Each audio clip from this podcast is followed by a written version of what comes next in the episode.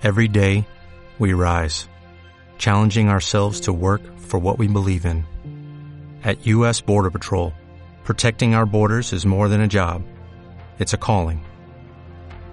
Agents answer the call, working together to keep our country and communities safe. If you're ready for a new mission, join U.S. Border Patrol and go beyond. Learn more at cbp.gov/careers.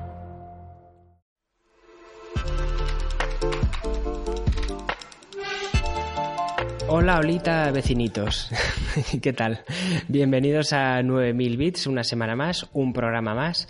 Y hoy me acompañan a mí, a Pablo Álvarez, los tres mosqueperros, mosqueteros o mosque, lo que queráis, que son Iván Linares, Fernando Álvarez y Francisco Doval. Eh, eh, ¿Y por, quién empezamos? Por Francisco, por Fran. ¿Qué tal, Fran? ¿Qué tal? Buenas a todos. Pues nada, un placer como siempre estar aquí en un nuevo, un nuevo episodio de 9000 bits, comentando eh, un poco cómo lo que pasa después del mobile, ¿no? Que hay vida después del mobile. Así que nada, vamos a comentar todo lo que ha pasado en esta semana. Bueno, para algunos, mmm, vida no, hay destrucción después del mobile, ¿no? Un poco. Recu recuperación, resaca después del mobile. Fernando, ¿qué tal? Pues muy bien, aquí pendiente de las novedades y de los análisis y de los análisis y de los análisis, porque llevo una semana y media en bucle. Ahora hablaremos de, de todo lo que hemos estado probando después del mobile, porque bueno, yo soy el único que no ha estado por allí, pero, pero vosotros habéis pegado una semana curiosa. Iván, ¿qué tal? Muy bueno, yo puedo confirmar que al final no me he muerto, sigo aquí, no soy una voz incorpórea y a ver si podemos recuperar todo el sueño y el, y el curro hecho porque ha sido brutal. Hombre, para todos nuestros oyentes somos, eh, somos voces, no tenemos cuerpo, somos voces flotantes y... Visto bueno. así, sí, es cierto, somos incorpóreas.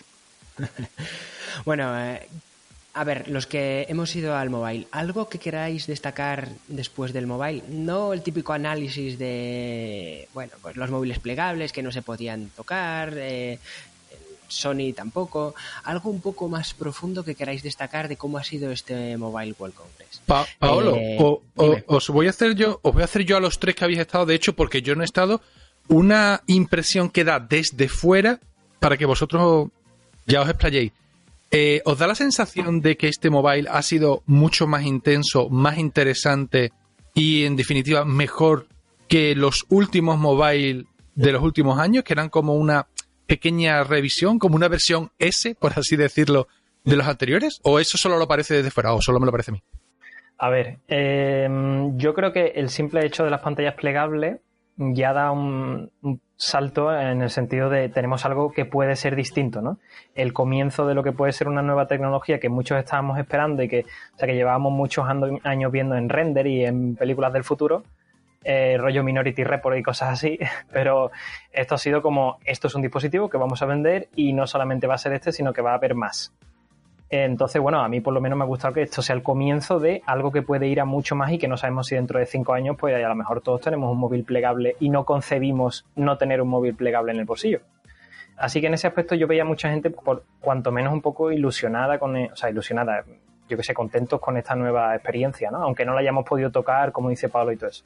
Y después la eterna promesa del 5G, que parece que, que por fin en verano veremos las primeras tarifas y tal, pero bueno. Iván, ¿qué opinas? Pues yo creo que soy un poquito más negativo que Fran, porque yo, he visto el Mobile World Congress este año bastante, no sé, bastante igual de los anteriores, muy descafeinado, con ese ansia de querer encontrar la próxima nueva tecnología que les haga a las empresas vender móviles como churros. Está ahí el 5G, están las pantallas plegables, es lo mismo que otros años vimos con, por ejemplo, con la realidad virtual, que de repente todos los stands se, llenaban de gafas VR, otro año con los wearables, con todos los fabricantes lanzando relojes y, pulseras. Es, una innovación cíclica, o, un, o sea, pretender innovar en un punto en el que yo creo que ni las pantallas plegables ni el 5G está suficientemente maduro como nos han hecho creer. Yo también soy bastante pesimista y, y, la verdad que muy pesimista, porque lo que creo es que no sé quién lo dijo y se lo escuché y me pareció una muy buena eh, descripción del mobile, es que se está convirtiendo como en los salones de, del coche, el salón de Ginebra y todas estas presentaciones de grandes ferias de, del, motor, en que presentan un montón de prototipos que luego jamás veremos. Entonces, que te presenten un móvil plegable que mola mucho, eh, vemos que ya hay prototipos, porque no olvidemos que todavía son prototipos, están llevados a producción, pero vimos claramente que, a pesar de que no los pudimos tocar, que había problemas con la doblez, la bisagra, eh, cuántas veces se podrá doblar eso, el teléfono de Samsung pudimos ver como cada día que pasaba el mobile eh, los periodistas tenían que alejarse un poco más para no ver eh, la doblez que se estaba generando en el teléfono expuesto en la vitrina. Entonces, no me gusta que el mobile se, se, vaya a convertir en una exposición de prototipos que pueden salir o no al mercado algún día o dentro de X años. Debería ser una propuesta de productos que van a salir ese año al mercado. Entonces, en ese sentido no me gustó lo que vi. Por lo demás, pues como siempre, como todos los años, eh, mucho follón, todo el mundo intentando mostrar protagonismo, adelantándose un par de días antes o más al propio mobile para hacer sus presentaciones y al final, pues bueno, las marcas están porque tienen que estar en el mobile, pero yo creo que es casi como un castigo para ellos. Ellos prefieren tener su propia agenda y distribuir a lo largo del año sus presentaciones como ellos quieran. No sé si creéis que es así o, o no.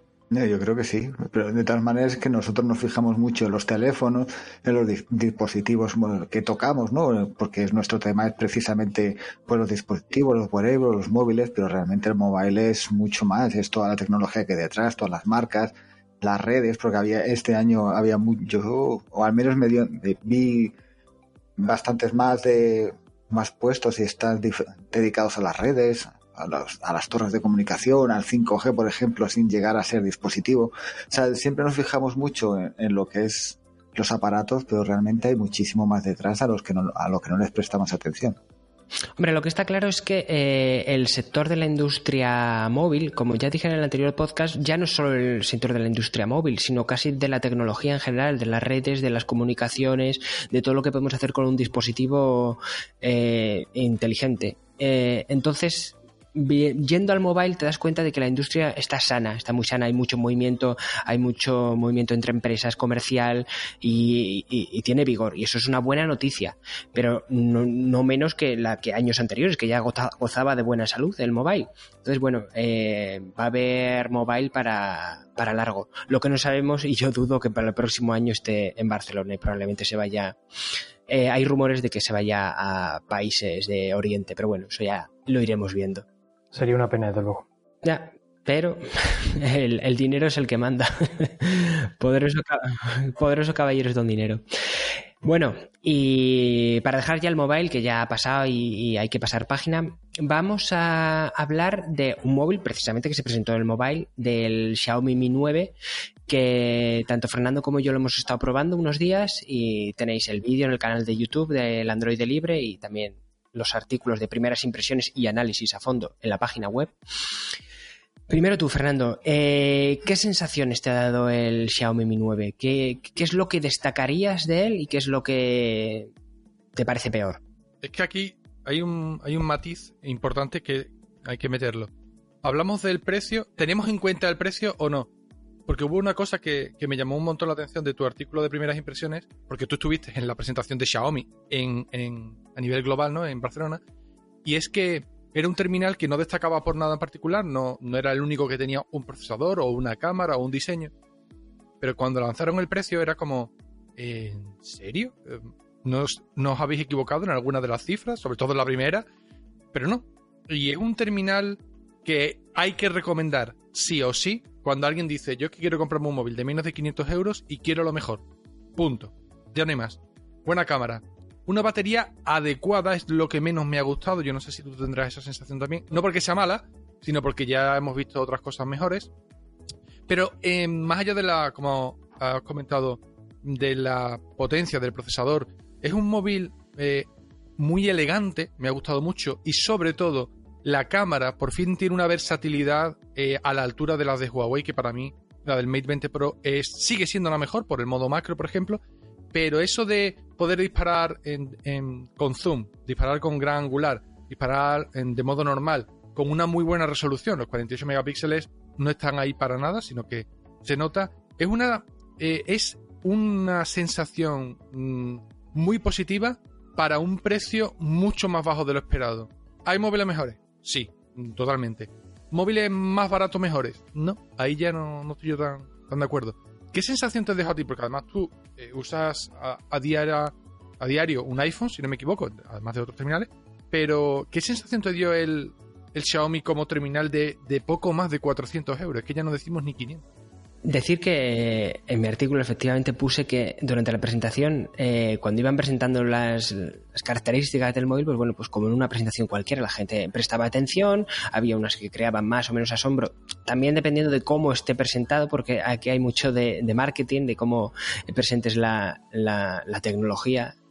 Y, pero cuando presentaron el precio, hubo un clamor y una ovación en la sala, eh, tipo pues el que hay en las presentaciones de Apple también, cuando la gente se vuelve eufórica y no hay que olvidar que la gran mayor parte de la gente que asiste son periodistas que deberían ser imparciales, que puede, al final somos personas y puedes eh, entusiasmarte por algo, pero no, no, no debería ser porque tú estás ahí trabajando. Entonces la gente eh, se, llevó, se llevó una gran sorpresa con el teléfono y yo creo que es lo más destacable. Entonces, desde luego no hay que desvincularlo de, del teléfono en general. Siempre hay que tener en cuenta que el precio es, algo que, va a marcar.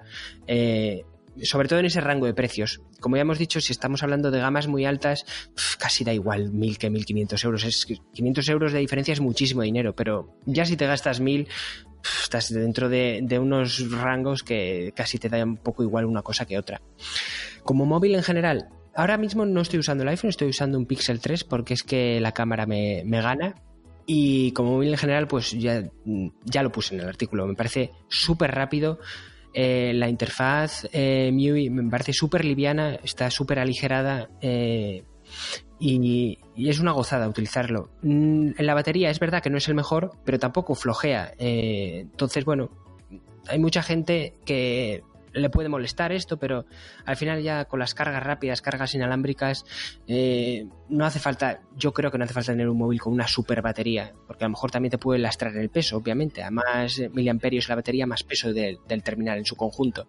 La cámara, quizá es lo que más flaquea, pero para la gran mayoría de la gente se suple la versatilidad de todas las lentes, las, tres lentes diferentes que ofrece eh, con la calidad de la propia imagen. Y como ya dije, incluso si ya eres un poquito más especialito, eh, en próximos meses seguramente salga la cámara de Google, Gcam, para, para este dispositivo y claro, cambiará completamente. Hay, un, hay dos cosas que se me han pasado. Una, no he hablado de la carga inalámbrica y yo me he acostumbrado muchísimo con el Mate 20 Pro a usarla y se agradece un montón que Xiaomi no haya recortado en esto porque es una de esas cosas que tú dices, es que cuesta 450, es que no puedo meterle carga inalámbrica. Lo que se espera por otra parte que pase con el OnePlus 7, ¿no? Em, eso por un lado. Y, por otro lado también la carga rápida que ahora tiene con, gracias a Qualcomm, la Quick Charge 4.0, eh, se nota. No es, de nuevo, no es Huawei, que es la que más rápido lo tiene, pero, pero ya no es un problema el tema de, de la batería per se. Y por último, se ha convertido en el móvil más vendido en Amazon España. No el más vendido dentro de cierto rango de precios, el más vendido. Punto. Eso lo hemos puesto también en, otro artículo en, el Android Libre, lo tenéis allí. Curiosamente, el top 10 de los móviles actualmente más vendidos en Amazon España, los 10 primeros son de Xiaomi, lo cual ya no deja, no deja mucho para la imaginación, por así decirlo. Brutal. Y, esto eh, explica el por qué Xiaomi presentó el otro día en España a nivel internacional el Redmi Note 7, del que si queréis podemos hablar, que también ha sido otro bombazo en, precio. Eh, es que me parece brutal. Iván, ¿qué tienes que comentar del Redmi Note 7 que se presentó el otro día? Bueno, que es que es un pedazo de móvil a 149 euros de precio de lanzamiento, es que no puedes encontrar nada mejor, incluso por debajo de los 250 300. O sea, es que si Xiaomi va a barrer el mercado con ese teléfono, estoy convencido de ello. Porque es que el móvil es muy bonito, es atractivo, es, se ve muy bien en la mano, ah, la apariencia es sólida quizá, bueno, pues el plástico ahí del contorno, pues de una sensación tanto extraña, pero vaya, eso es, está en nimiedad al, al, lado de realmente lo que te da un Snapdragon 660 y todo por 149 euros. A mí es que es una lección, una lección segura. Y, Fran, ¿qué opinas eh, de unas declaraciones que ha hecho la propia Xiaomi que a partir de ahora va a empezar a subir los precios eh, de sus terminales? ¿Crees que, bueno, cómo va a sentar esto la gente? ¿La gente lo va a penalizar? ¿Se va a ir a, otras marcas? ¿Va a buscar otras soluciones? ¿Crees que la subida va a ser muy alta, no mucho? ¿Qué valoración tienes de esta, de esta noticia que podéis leer en el Android Libre? A ver, me parece una noticia totalmente comprensible. Eh, este tipo de estrategia yo la podéis ver en otras marcas, como por ejemplo IKEA lo ha ido haciendo. Eh, IKEA cuando llega a un mercado nuevo eh, pone precios muy baratos y cuando ya está sentada en el mercado y como, como, pasa en España, que parece que no hay otra tienda de muebles que no sea IKEA, pues pone mantiene una gama de precios muy bajos, pero la mayor parte de sus productos, si os fijáis, son de precios incluso más altos que la competencia. Xiaomi yo creo que está haciendo una estrategia muy similar de vamos a hacernos un gran hueco en el mercado y cuando ya tengamos ese gran hueco hecho, incluso a sabiendas de que a lo mejor estamos incluso perdiendo dinero, cuando ya tengamos ese gran hueco hecho, pues vamos a subir los precios lo suficiente como para poder tener un margen. Al fin y al cabo, yo creo que aquí está todo inventado, ¿verdad? Que no creo que haya empresas de, en este caso de tecnología, que sean capaces de fabricar móviles mucho más baratos que otras las fábricas son las mismas, los ingenieros tienen que tener los mismos sueldos. Lo que pasa que en este caso, pues Xiaomi está optando por esa estrategia de agrandar su público y después subir un poquito los precios. No creo que los suban mucho, lo que pasa que como creo que en cualquier marca, pues tendrán productos que tengan un beneficio menor y productos que tengan un beneficio mayor. Pero por ejemplo, la gama Redmi creo que se va a mantener similar a lo que está haciendo ahora. Aunque sí te digo que si siguen sacando dispositivos como el Redmi Note 7 a 149 euros, es que de hecho a 149 euros tenían, el, tenían su gama de entrada hasta hace poco. El Redmi 6 creo que estaba a 130, una cosa así, y la versión básica. O sea que, no sé, yo creo que no le están ganando nada de dinero, incluso le pueden estar perdiendo al Redmi Note 7. O sea que dudo mucho que puedan mantener esos precios durante mucho tiempo porque lo veo difícil de mantener, básicamente. A ver, también una cosa, el precio del Redmi Note 7 que ha dicho Paolo de 149 euros, que es cierto, es promocional. Pero aún así, los 179 euros normales de la versión más básica siguen siendo un precio ridículo porque no es un móvil que tenga fallos. Es decir, yo en el análisis ya lo dije, no me voy a inventar fallos, ¿vale? Pero tengo que decir cosas como, pues la pantalla no es OLED, o, no tiene NFC. Ese es el nivel, porque no falla en batería, no falla en potencia, no falla en memoria, no falla en diseño, no falla en la cámara, no falla en las cosas más, sobre todo, sobre todo desde el punto de vista de un comprador que se gasta 200 euros. No podemos perder esto de vista. Alguien que, solo haya usado iPhone ve este móvil y dice, oh, es que la pantalla no está muy bien, es que la cámara no te Y, y cierto, con, es cierto. con esa voz. Algunos sí, ¿vale? Estaba imitando un poquito el tono, pero algunos por ahí fanboys que la marinera. últimamente en Twitter estoy como que entro, entro en Twitter para, salir de Twitter. Como si llevara un monóculo. Pues no, es que esta, pantalla no me parece correcta para el y precio es este Y es totalmente cierto que es un móvil muchísimo peor que cualquier iPhone. Punto. O sea, es obvio. es que cuesta como, no sé, 8, 10 veces menos es que estamos entrando en, unos factores de multiplicación que dices tú, es que si coge el iPhone X, el XS Max, un poquito cargado de especificaciones, esta cosa cuesta 10 veces menos. No es una exageración, es 10 veces menos. Y hombre, yo no creo que puedan mantener este ritmo de precios eh, sin E10. Otra cosa es que lo que hagan, que dejen a red como Honor, H Huawei, y ya los precios de los Mi empiecen a subir un poquito. A mí la sensación que tengo con Redmi con el paso del tiempo, pues yo he podido tener en la mano desde, el Redmi Note 2, todos los he tenido en la mano y muchos de ellos los he tenido como móvil personal. Es que han ido reduciendo poco a poco la calidad de acabado.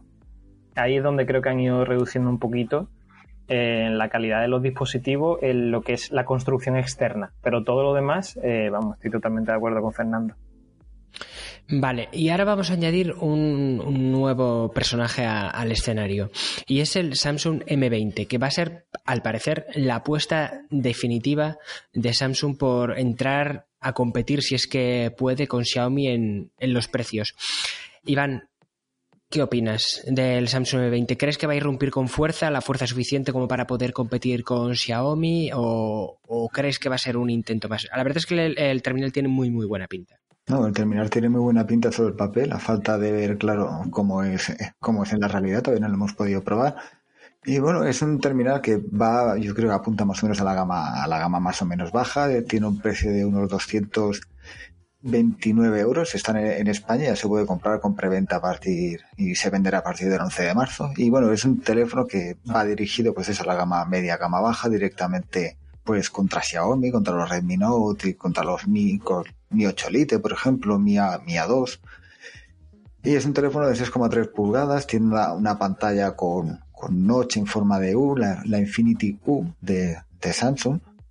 Y eso pues apunta a, ser un, móvil que tiene, tiene buena pinta, pero no, no es que crea yo que sea una buena estrategia de Samsung a estas alturas, porque está muy potenciada en la gama alta, la gama media con los A, y ahora meterse directamente en España cuando Xiaomi está muy, muy, ha penetrado mucho y también Honor lo va a tener complicado, pero el móvil en sí tampoco lo, o sea, yo creo que daría una buena competencia a los, a los Xiaomi bajos, a los Redmi también bajos. Hay un factor de ese móvil que, se pasa un poquito por alto porque en realidad la memoria, el procesador, la pantalla, todo más o menos está en el rango de la competencia. Más o menos. Pero hay dos cosas importantes. Por 229 euros te llevas un móvil con NFC, que ningún Xiaomi de 250 ni de 300 euros lo tiene. Solo los más caros. Y lo segundo, la batería es de 5.000 miliamperios. Eso es una barbaridad para cualquier gama. Si de verdad funciona bien y no tiene ningún problema de drenaje de batería y demás, y el, móvil como acabado está bien, yo lo veo un rival muy fuerte del Redmi Note 7 y lo acabo al Redmi Note 7 lo acabo de alabar un montón. Pero entre el Redmi Note 7 y ese, a falta de probar el procesador, el rendimiento y demás, ostras, ¿eh? Además tiene la cámara, no es de gran resolución, pero es gran angular, la secundaria, muy, muy serio, ¿eh? Pero que mucho. Pues sí, yo también lo veo. Es una. Eh, a ver, a ver cuando se presente si se certifica el precio y, todo lo que ya sabemos, que lo podéis leer en el Android libre. Pero a pesar de ser un poquito más caro, es verdad que tiene esas cosas mejores que ha mencionado Fernando y sobre todo que es Samsung. Y Samsung todavía sigue siendo una marca, una marca. Eh, Xiaomi hay muchos fans, por supuesto, y, tiene y, tiene fans, pero es por el precio todavía. No es como marca, como sí. O sea, hay una afición porque la percepción del, usuario que le gusta Xiaomi es me están ofreciendo todo lo que yo necesito por menos precio. Entonces, bueno, ahí hay un gusto por, por, la marca, por cómo hace las cosas también, pero sobre todo está muy vinculada al precio. En Samsung no, es más de. ha adquirido un nivel de categoría como marca en general porque le gustan las cosas que hacen y es verdad que los acabados de, de Samsung en todas sus gamas, incluso la gama baja, están muy bien cuidados, o por lo menos a mí me gustan mucho. Y hablando de Samsung, eh, Iván ha estado probando el Galaxy S10, que también hemos sacado vídeo y artículo a foto. A ver, eh, Iván, ¿qué nos puedes destacar del Galaxy S10? ¿Qué es lo que más te ha gustado y lo que menos? Y luego ya el resto de cosas que quieras comentarnos del S10. Yo creo que lo que más me ha gustado es, que no podía quedarme con nada en concreto. Es un teléfono que te lo da absolutamente todo es, es, que es muy bueno en cualquier en cualquier punto que analice, en cualquier punto que pues que toque y, que pues utiliza la interfaz y tal. Es potente, es que lo tiene absolutamente todo. Quizá lo único negativo o lo más negativo está claro que es el precio, 1.009 euros cuando Fernando, por ejemplo, ha estado alabando el Xiaomi Mi 9, pues claro, cuesta, cuesta recomendarlo, ¿no? Por ese precio, pero es un teléfono que va, va mucho más allá de lo que puede ofrecer Xiaomi Mi 9 con, con la máxima potencia, el Snapdragon y tal sea, tienes una pantalla que para mí es soberbia, ¿no? Le ha dado, DisplayMate le ha dado el título a la mejor pantalla en un móvil este año. Son títulos que, bueno, siempre son un poco susceptibles de, pensar si son totalmente objetivos o no, pero desde mi punto de vista realmente es una excelente pantalla, las cámaras están muy bien, no evoluciona en exceso a nivel de procesado, a nivel de prestaciones con respecto al Samsung Galaxy S9 anterior, pero tampoco yo creo que el nivel estaba bastante alto en ese punto tenemos la, pantalla con recorte, con la doble cámara frontal que aprovecha el, gran angular para hacer fotos en grupo y también el desenfoque. Y bueno, pues sube también de batería los 4100 mAh, que es muy de agradecer en un móvil de Samsung, aunque a nivel de gestión de batería yo diría que no está tan bien, dado que no, me ha dado la impresión de que de que realmente dure lo que tendría que durar con esos 4100 mAh. Aunque bueno, pasa del día de uso de sobra, y es que es un teléfono, ya te digo, que es que vas, vas a cualquier parte y estás orgulloso de tenerlo en la mano. Y eso que no tuve un, amor a primera vista con él, ya tenía mis reticencias. Oye, ¿y mm, te has enamorado de la interfaz? ya sabíamos que estabas enamorado y que habías confesado tu amor, incluso, incluso, es que tú eres muy de enamorarte, incluso a LG Alabaste. Esto no, no te deja en un buen lugar, Iván, pero eh, amas, amas a un poco, amas un poco más a One Yui. Le amo tanto que yo creo que voy a ponerle un piso. No. No, es, que OneUI, ya lo he comentado en la review también en vídeo, ha hecho un trabajo excelente Samsung con, con OneUI. Eh, a nivel de a nivel de estética, a nivel de los cambios de diseño, las prestaciones funcionan muy bien y el, modo oscuro que tiene, completamente negro. O sea, para aquel que le gusta la interfaz absolutamente negra y aprovechar el panel dinámica AMOLED nuevo de Samsung, o sea, es brutal. Vale, a ver, voy a haceros una pregunta ahora a todos, eh, especialmente a Frank que lleva un rato sin hablar. ¿Qué móvil? ¿Qué móvil? Eh, claro, aquí, a ver, hay que ganarse el sueldo, ostras. Sí, eh... hablando los demás, ¿qué hago yo? ¿Se paga? Hostia, ¿se paga? Bueno, a los que les gusta la interfaz del LG, no, es que ese epígrafe no lo leíste. a ver, eh, lo que queda de año qué móvil o qué tecnología relacionada con, la industria móvil, o bueno, incluso de tecnología en general, es lo que más esperas, o no tienes esperanzas ya en lo que resta de año. O sea, ¿qué, qué próxima cosa estás deseando ver? No tienes esperanza en lo que queda de año. O si no tienes esperanza el 7 de marzo, apaga y vámonos, ¿no? Eh, a ver, yo, yo reconozco que tengo mucho hype por el tema del 5G. ¿Vale? lo, lo digo en Twitter cada dos por tres y tal, porque creo que si... si Pero a ver, a ver, Fran, a ver, Fran, vamos a ver. Eh, vamos a poner la gente en contexto. El 5G está muy bien, es genial, pero si tú vivieses a lo mejor en el centro de una capital, a lo mejor lo podrías disfrutar, que es donde entiendo que se pondrán las primeras antenas. Si vives en un pueblo a las afueras de Sevilla, como es en tu caso, pues a lo mejor te vas a tardar un poquito más bueno, Bueno, vamos a ver, si vamos a, empezar, si vamos a empezar a insultar, eh, me voy, eh, te apago el micro, como que un pueblo a las afueras de Sevilla. Perdona, los hermanos es una ciudad con 120.000 habitantes. Que, por favor, mantengamos el respeto y la forma. Dicho disculpe, disculpe usted. Eh, yo pude el año pasado en el Mobile World Congress precisamente estar en una charla telefónica en la que decían que el despliegue de las antenas va a ser bastante más rápido que con el 4G porque en este caso todas las antenas van a estar, eh, digamos que la configuración de las antenas van a estar en el cloud. No va a estar físicamente en la antena, sino que todas las antenas se van a controlar de forma remota, por así decirlo. Pero bueno, independientemente de que el 5G tarde más o menos tiempo en implementarse, eh, creo que la comunicación entre los dispositivos móviles y cualquier cacharro electrónico que nosotros solemos utilizar puede cambiar con el 5G. Y de hecho ya hay países en los que se, está implementando el 5G y se está, por ejemplo, dando señal Wi-Fi y como si fuera la misma calidad que fibra óptica a través de 5G. Entonces, por ejemplo, precisamente en zonas rurales a las que no llegue a día de hoy la fibra óptica, se podría llegar a dar una señal igual con la misma calidad de la fibra óptica gracias al 5G, gracias a tener en el pueblo una antena con 5G. O sea que te digo que, en mi opinión, es una tecnología que a lo largo de los próximos 2, 3, 4 años em, puede cambiar mucho la forma que tenemos de comunicarnos, tanto en señales de radio como en señales de televisión. Mm, creo que tiene un, puede tener una serie de usos bastante interesantes.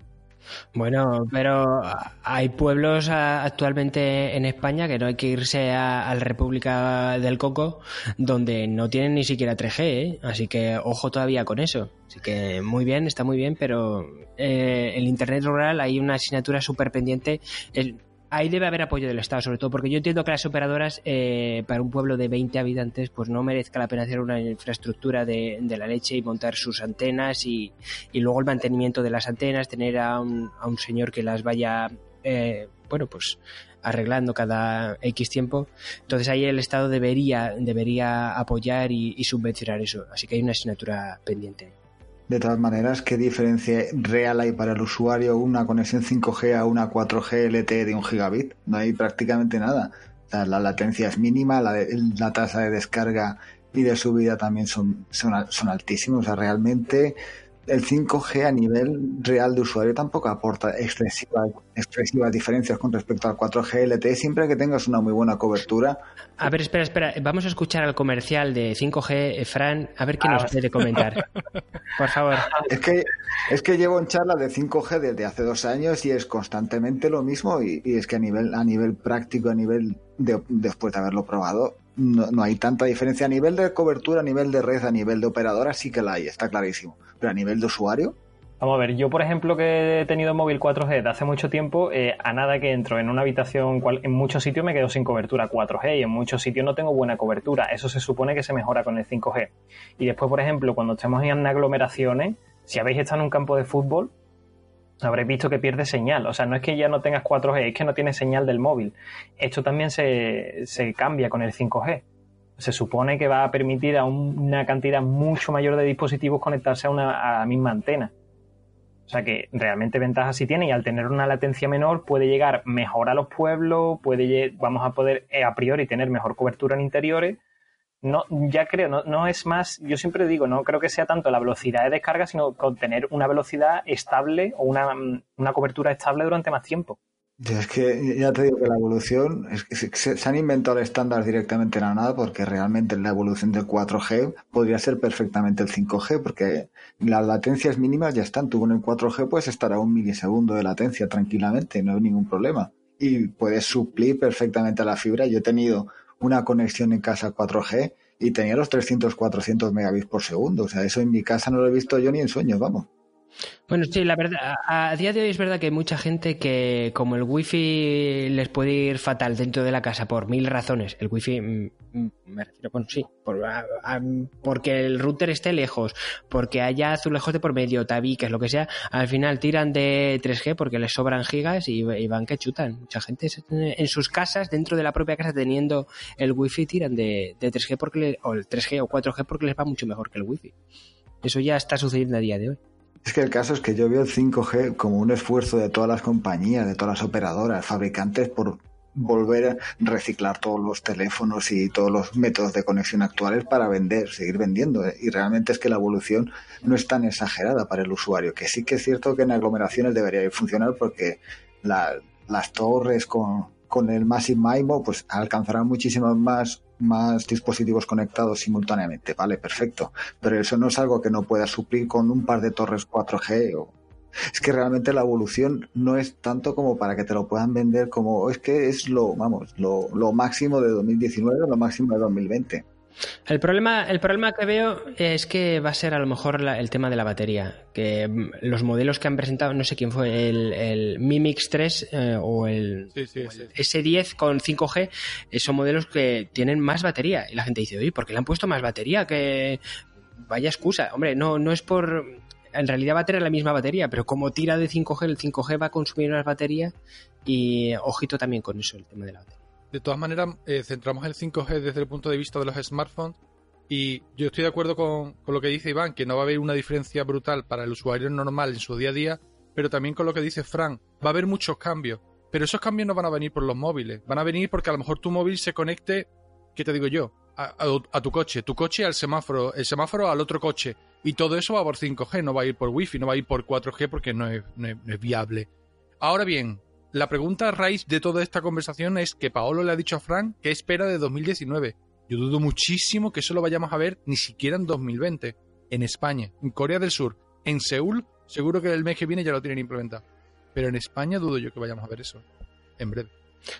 Bueno, Fer, y ya que estás hablando tú, ¿qué esperas de 2019? Ah, a nivel de, usuario, mm, me llama la atención como móvil el, el futuro Mate 30 porque el año pasado no me esperaba nada del Mate 20. Huawei se la. Vamos a. No me voy a poner basto. Sorprendió a, todos con ese móvil. Y, y, claro, hay ya filtraciones de lo que va a ser el Huawei P30. Se saben ciertas cosas que es como muy bien, han mejorado el Mate 20, pero ¿qué vas a hacer para el Mate 30? Tengo curiosidad por, por saberlo simplemente. Y por otra parte, ver si de verdad este año por fin explota el tema de la domótica. Has hablado de la presentación del, Redmi Note 7, pero en esta presentación también se lanzó en España el kit de domótica de Xiaomi, que básicamente te domotiza la casa por 80 euros. Te mete sensores de movimiento, sensores de apertura de puertas, eh, un hub que te permite utilizarlo como alarma, como luz de apoyo, eh, por supuesto conectado todo desde el móvil, bombillas. Todo eso por 80 euros. Bueno, las bombillas no, me exagera, pero bueno. Yo lo, llevo, yo lo llevo usando desde hace dos años ya, que lo compré en China. Eh, lo tengo configurado desde el servidor de China y ya no puedo cambiarlo. Y la verdad es que es de las mejores compras de tecnología que he hecho en mi vida, ¿eh? Fíjate lo que digo. Es que es una puta maravilla el, cacharro ese. Es, verdad que hay determinadas casas eh, y el estilo de vida que puedas llevar que puede ser simplemente una chorrada, porque qué pasa que esté abierta una ventana, una puerta o no sé qué. Y bueno, no tiene mucho valor, pero para determinadas casas y estilos de vida, eh, la verdad es que es súper, súper, súper útil. Y lleva dos años y funciona como el primer día, ¿eh? Pues, ¿cuánto cuesta hacer eso sin saliéndote de Xiaomi? En una cosa mucho más avanzada, porque los más expertos en domótica es verdad que dicen, ah, lo de Xiaomi no es domótica, domótica. Vale, es cierto, no es una cosa avanzada. De hecho, si no me equivoco, Iván también tiene domotizada su casa con productos mucho más profesionales. No, tengo una centralita de Edobus que más o menos pues te permite añadir todo tipo de, de productos, todo tipo de accesorios sobre redes Z-Wave, que es una variante del Wi-Fi, aparte pues otras, otras compatibilidades como por ejemplo algunos de Xiaomi. Y por ejemplo la centralita ya a mí me costó creo que casi fueron 300 euros, luego le vas añadiendo, tengo varios sensores de puertas, de ventanas, alarma, tengo varios enchufes domotizados también. Yo creo que habrá salido por más de 500 y pico. Es cierto que tiene muchísimas más posibilidades, porque todas las escenas que te permite añadir es, vamos, desbordar la imaginación. Pero estoy convencido de que si tú no quieres una, una solución excesivamente profesional y tienes una casa que tampoco sea exageradamente grande, con, con, el, con el kit de Xiaomi ya tienes más que de sobra. Pues sí. Eh, Iván, ya que estabas hablando tú, ¿qué esperas de 2019? Pues yo estaba, estaba pensando a ver qué era lo que yo esperaba. Y yo creo que a nivel de tecnología no espero ninguna bomba. Tú eres de los que ya, ya en marzo ya no espera nada, ¿no? qué va, yo, lo esperaba el año pasado y no. No sé, a nivel de... Yo sí me quedaría, por ejemplo, con un teléfono que me llamó mucho la atención y que me gustaría que tuviera más, más más móviles, ¿no? Como es la doble, la doble pantalla con una de tinta electrónica por detrás. Yo creo que lo ah. veo súper práctico. Tenía el Jotaphone, el Jotaphone 2 que me parece maravilloso y tuve el Hisense A6, si no me equivoco. Y a mí me parece una idea brutal, que tiene el doble, doble pantalla, puedes utilizar la pantalla trasera para los selfies, leer directamente en el metro o, pues, con la facilidad, ¿no? Que tienes una pantalla de tinta electrónica y yo creo que es una tecnología que no se ha sabido valorar suficientemente bien y que yo creo que si se expandiera a marcas más conocidas como la propia Xiaomi o Samsung, petaría mucho. Oye, pues no había caído. Ayer estuve usando el Kindle, me han regalado un Kindle, um, el Paperwhite, em, con, retroiluminación, y, lo uso mucho por las noches. Y, es verdad que yo también probé el Jotaphone en su momento, pero no había caído en, en esa tecnología y ahora que está de moda lo de la pantalla trasera, de hecho al poner esa pantalla puedes quitar el notch y la cámara delantera y todas esas cosas porque, bueno, tienes una segunda pantalla para verte. Ah, pero me encantaría verlo en, Xiaomi o en Samsung. A lo mejor no en un flagship, pero, pero tampoco creo que sea una tecnología especialmente cara que puede suponer 20, 30, 40, 50 euros más. No, por ejemplo, el, Hisense, el A6 que lo estuve viendo en el Mobile World Congress, vale 499 euros. Es cierto que el procesador pues iba, iba un poquito justo, no era demasiado potente el móvil en general, pero a nivel de prestaciones extra, a mí es que me parece muy, muy práctico, tanto por, por ejemplo para meter un mapa por detrás y apagar la pantalla o para tener siempre el billete del aeropuerto, que es súper útil. Pues la verdad que estoy con, con Iván. A mí la tecnología de tinta electrónica ha evolucionado muchísimo. El refresco ahora ya es prácticamente instantáneo. Eh, tiene un montón de posibilidades, ahorro de batería. Y, bueno, en fin. Hay multitud de beneficios y no entiendo por qué no se explota más cuando a mí es algo que, que me encanta. Yo creo que podría funcionar muy bien, pero bueno, no sé. ¿Yo qué espero de 2019? De lo que resta de año. Eh, Espero mucho del Pixel 4, que todavía falta mucho para que llegue. Se supone que para octubre, septiembre-octubre del año. Y, tengo la esperanza, la leve esperanza de que HTC haga algo, porque es una marca que me gusta mucho y, y se merece hacer algo, algo bueno. No sé si tendrá la capacidad de hacerlo. Eh, pero bueno, ahí queda la esperanza. Pablo, dos preguntas. ¿Por hacer algo bueno te refieres a un smartphone? Porque no lo veo. sí, claro. No, no, es que como ha presentado un, producto en el mobile con tecnología 5G y demás, pero que era más bien un altavoz, dispositivo de sobremesa y tal, pero no un móvil, yo no veo a HTC resurgiendo. Pero bueno, ojalá porque era una buena marca.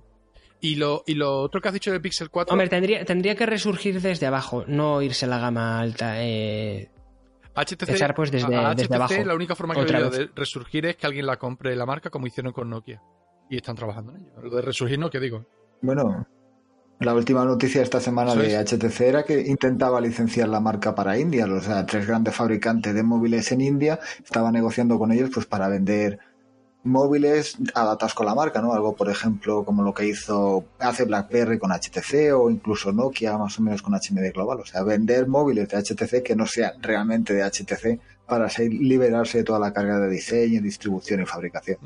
Y Paolo, el Pixel 4, eh, ¿qué esperas? Porque estaba pensando antes, cuando he dicho el Mate 30, en móviles del futuro y ni se me ha pasado por la cabeza, sigo viendo al Pixel como un móvil ultra de nicho, caro, pero bueno, no más caro que el resto, pero que se compran los usuarios que saben mucho, mucho, mucho, mucho de Android porque la gente normal no lo conoce ni para atrás. ¿Qué esperas tú del Pixel 4 en concreto? Eh, escribí el año pasado un artículo sobre el Pixel 3 y es que eh, los Pixel y, y, bueno, los Nexus en su día tienen como una especie de maldición y es que todos los años siempre tienen un fallo, un fallo mm, destacable el resto es buenísimo, pero tienen un fallo que dices, joder, otro año, pero si este fallo ya se había solucionado en el anterior, ¿por qué ahora vuelves a tener otro fallo diferente? O sea, no consiguen hacer un móvil perfecto o muy consistente, como por ejemplo Samsung lleva haciendo un montón de años ya, que al final, creo que fue a partir del S6, eran móviles que te podían gustar más o menos, tenían a lo mejor un pequeño fallo o algo de esta, pero eran móviles muy consistentes.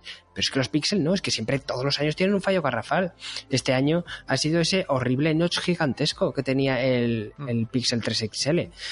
Entonces yo espero que este año ya por fin eh, sea un móvil redondo, completo, y, y, quiero, quiero, la única solución que veo para que mejoren sus cámaras, que sigue siendo yo creo que de las mejores junto a los iPhone, es eh, meter una doble lente. Y la magia de, del procesado que hace Google, ya con una doble lente, a pesar de que se desdigan a lo que ellos ya dijeron, pero bueno, ya sabemos cómo funciona el mundo de la industria móvil, que es decir, ajá, estás haciendo eso y luego al año siguiente, pues hacerlo ellos, meter esa doble lente o triple o cuádruple. Y ver qué pueden hacer. O cuádruple.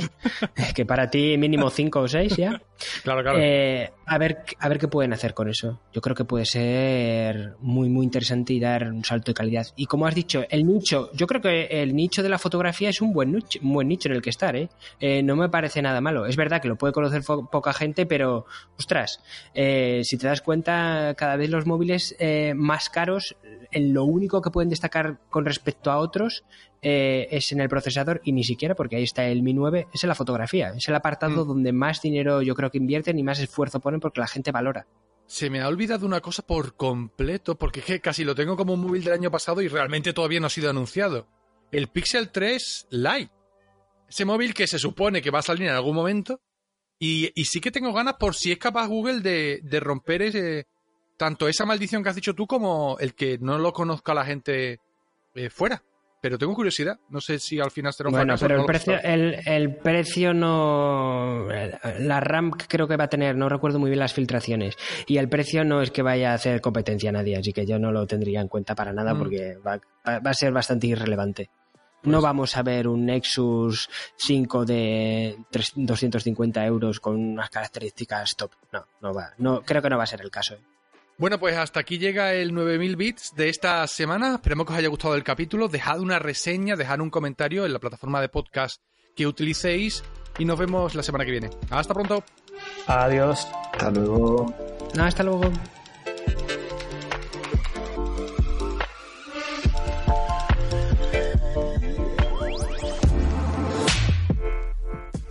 En Sherwin Williams somos tu compa, tu pana, tu socio, pero sobre todo somos tu aliado, con más de 6.000 representantes para atenderte en tu idioma y beneficios para contratistas que encontrarás en aliadopro.com. En Sherwin Williams somos el aliado del PRO.